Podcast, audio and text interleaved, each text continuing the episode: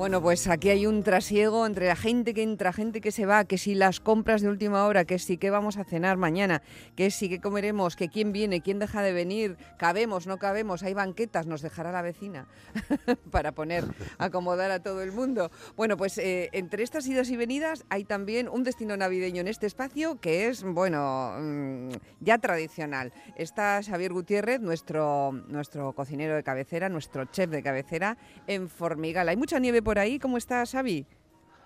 Almudena, ¿qué tal? Muy bien. Bueno, hay, hay la, la suficiente para esquiar y disfrutar. Vale, pues ya está. Eh, no vamos a pedir más, ¿no? de- Sí, sí, sí. Hombre, no está abierta toda la estación, pero vamos, más que suficiente. Yo he estado hoy haciendo bajadas y bueno, hay para regalar. Eh, habrás cogido un poco de energía primero con unos buenos polvorones, ¿no? Sí, polvorones. Yo creo que, mira, eso es un, es una, es una receta, es una receta que no, es una receta que no hacemos y que a mí me gustaría recordar porque yo creo que tiene una base, tiene una base increíble, que es la harina, eh, grasa de, grasa de cerdo y Sí. azúcar glass. Luego le damos un toque de canela y anís del mono. eh, bueno, anís del mono, ani- el, que, el que te dé la gana, ¿no?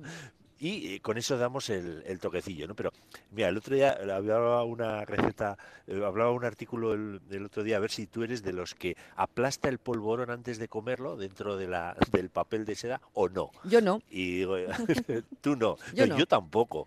Yo tampoco porque, eh, entonces, ¿para qué horneamos el, el, polvorón? Claro, polvorón porque si vas a dejarlo luego mazacote, mm, tú lo que quieres es que se te deshaga como, eh, como, como polvo en la mano. Exactamente. Bueno, pues había mucha discusión sobre el tema de cuál, de cuál iba a ser la, la, la, la opción. Es decir, o, aplastarlo ahí como un... Nah, yo creo que eso es, eso es hacer el guarrindongo. Y, nada, nada, nada. El polvorón hay que tomarlo así porque es, es etéreo. Es, a pesar de lo que es el polvorón, es bastante etéreo. Y es muy fácil de hacer. Es muy, muy, muy fácil de hacer porque lo único que necesitamos es un poco de harina. Hay que tostarla, la harina. Son 400 gramos de harina. Sí. Esta es una proporción muy buena, ¿eh? 400 gramos de harina, 220 de ¿Qué tipo de harina? manteca.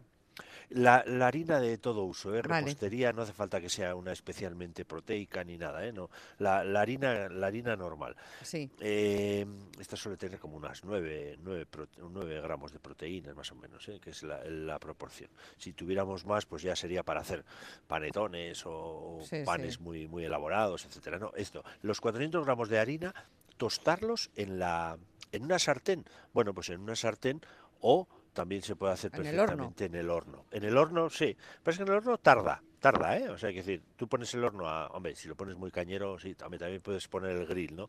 Tiene que hacerse uniforme, ¿no? Entonces vas con una paleta y vas metiéndole cada 5, cada 10 minutos, das dando la vuelta a toda la harina y se va quedando de ese color amarillito.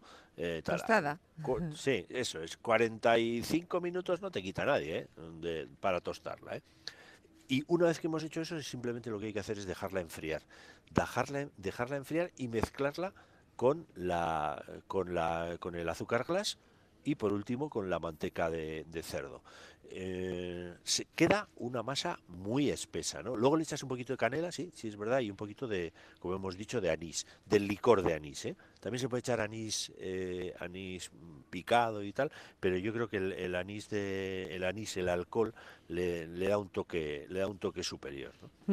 Anís, de, más, anís de, esta- decías del mono o de chinchón. mono, de Digo de chinchón, ¿sabes por qué? también. Porque mañana nos vamos a ir a chinchón y yo ya estoy adelantando y anuncio contenidos chinchón. nuevos.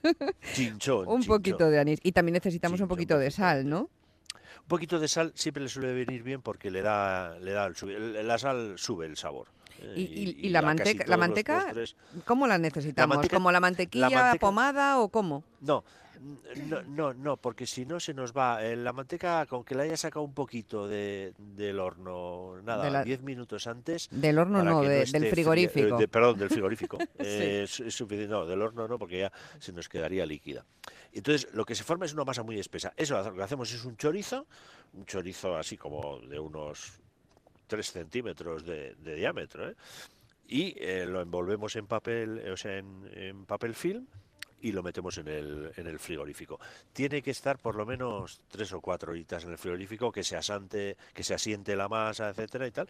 Una vez que hemos hecho eso, cortamos las mm, ruedas de unos centímetro y medio de grosor. ¿Que quieres más grueso? Pues dos centímetros, fíjate. Con eso es suficiente. Y después de eso va al horno antes de, antes de meterse el, azúcar el azúcar glass antes al horno unos 10 minutos a unos 180 a unos 180 grados y ya y de ahí y ya está ¿eh? no, no, tiene más historia no tiene más historia. Os ha levantado aquí una ventalera ya lo oigo ya. Eh, sí. Eh, no necesita más porque en ese momento el, la, la pasta se homogeneiza y de alguna manera sube un poquito el sube un poquito la, la textura. De tal manera que no lo hace tan bazacota sino que se expande se expande un, un poquito y, y, bueno pues ya, ya está en cuanto salga del, del, horno un poquito de azúcar glass para que quede la típica superficie blanca por encima y, y luego lo envuelves en papel de seda sí esto también esto también es muy importante porque ya visualmente pues ya tienes la, la sensación de la sensación de, de, de, un polvorón, ¿no? Lo ves por fuera y dices, oh, eso tiene que ser un polvorón. y, y, además aguanta, aguanta la tira, ¿eh? Temperatura ambiente, uh -huh. hay gente que lo mete en el frigorífico, yo no estoy de acuerdo. Y y entonces hay que procurar comerlo eh, sin que se rompa, sin que se rompa, porque es muy, muy, muy frágil. ¿no? Es muy frágil, es, veces... esa es la delicia sí, es de comer un polvorón, ¿no? Que se te deshace es... en la mano y entonces cortar los trocitos precisos para que no se rompa. Está muy bien, es, es, un juego muy navideño, a mí me gusta, me gusta mucho eso. Y fíjate que, que apenas hemos dicho cinco ingredientes, una cosa pues pues esto, esto solo lo hacemos nosotros, quiero decir, esto, no sé, en Francia, en Austria, en Estados Unidos, ¿esto se hace en otros lugares? Yo creo que sí, yo sí. creo que sí, porque además existe una variante, mm, concretamente no, no te lo podría decir, pero existe una variante que es que ya se encuentra, que es mayoritaria, que es meterle a la mezcla eh, harina, harina de almendra. Ajá. Es decir, eh, sobre esos 400 gramos de, harina, pues igual le metes la mitad de, de, almendra, ¿no? Entonces, esa es bastante más popular. Mm, popular me refiero eh, a nivel comercial. ¿eh? A nivel comercial es más fácil encontrar los, los que están rellenos, los que están en la mezcla con almendras. Hombre, justifican igual también subir un poco el precio, etcétera, ¿no? Pero uh -huh. este es el original, el original. Y qué bonito, que... qué bonito queda, además, con su papel queda de seda. Y, es muy, muy bonito.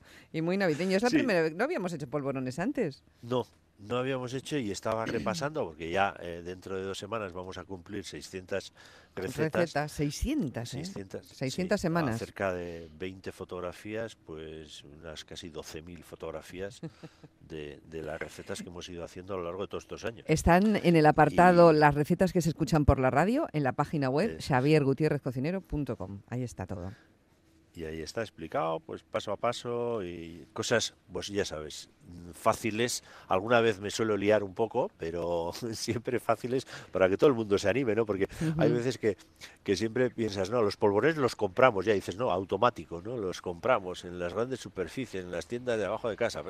Sí, bueno, pero es muy bonito. Es muy, es bonito, muy bonito hacerlo. hacerlo claro, sí. es, un, es sí, un juego además en el que puedes implicar a más gente, si hay críos, ni te cuento. Eh, esta mañana, fíjate, hemos empezado el programa, Xavier, tú estabas ahora en Formigal y esquiando, así que no nos has escuchado. Hemos estado hablando con la nutricionista Gabriela Uriarte, que la conocerás porque la habrás visto mil veces en sí, la tele, Gabriela. que sois colegas sí, de tele sí, también. Bueno, pues hemos estado hablando un poco de la importancia que tiene la comida fresca, ¿no? Y de la cantidad de de condicionantes que hay para que nuestra vida, desde el punto de vista de la sí. alimentación, sea más sana, menos sana, eh, etcétera. Y una de ellas es, pues eso, la cantidad de comida procesada. Y cuando estábamos sí. hablando con ella, fíjate, yo me acordaba de una receta que propusiste aquí eh, para hacerles la competencia no una competencia real, ¿no? A, a, los actores y actrices de Big Bang Theory, que decías que te encantaba la serie, a mí también, sí. pero que no cocinaban nunca, que todo lo se lo llevaban, mm, lo encargaban, sí, ¿no? Hoy comida tailandesa, hoy no sé qué. Y así vive muchísima gente y entre nosotros cada vez más, que no cocinan. Sí. Sí, o sea, programan la semana y dicen, este, este, el lunes vamos a llamar a tal sitio, el martes a tal, eh, la cocina de no uh -huh. sé dónde, el miércoles, y, y, no se plantean, no se plantean cocinar, no cocinar para ellos es muy triste. Sí, es muy, es muy triste, es muy si, triste. Si, lo, si, vamos perdiendo eso, eso forma parte, hay gente que todavía no se ha enterado, pero forma parte de nuestra cultura y, y mantenerla y, y, como buena cultura, pues es muchas veces influencia de unas cosas, de otras, ¿no? Pero siempre hacer, ¿no? Uh -huh. Pues es que también también eh, el, los actuales tiempos eh, siempre se piensa en, en, la diversión, ¿no? Eh, cuando en realidad esto forma parte de la diversión, ¿no? Cocinar. bueno, pues aquí lo tenemos que dejar ya por hoy. Vamos a divertirnos cocinando y preparando estos polvorones sorpresa para todos nuestros invitados. Ha sido un placer contar contigo. Un, un año más. Yo la semana que viene no te veo porque tengo unos días libres. Eh, así que feliz Navidad, feliz entrada de año, Xavier, y un beso muy fuerte. Muchísimas gracias. Venga, igualmente, agur, agur. Agur, hasta luego.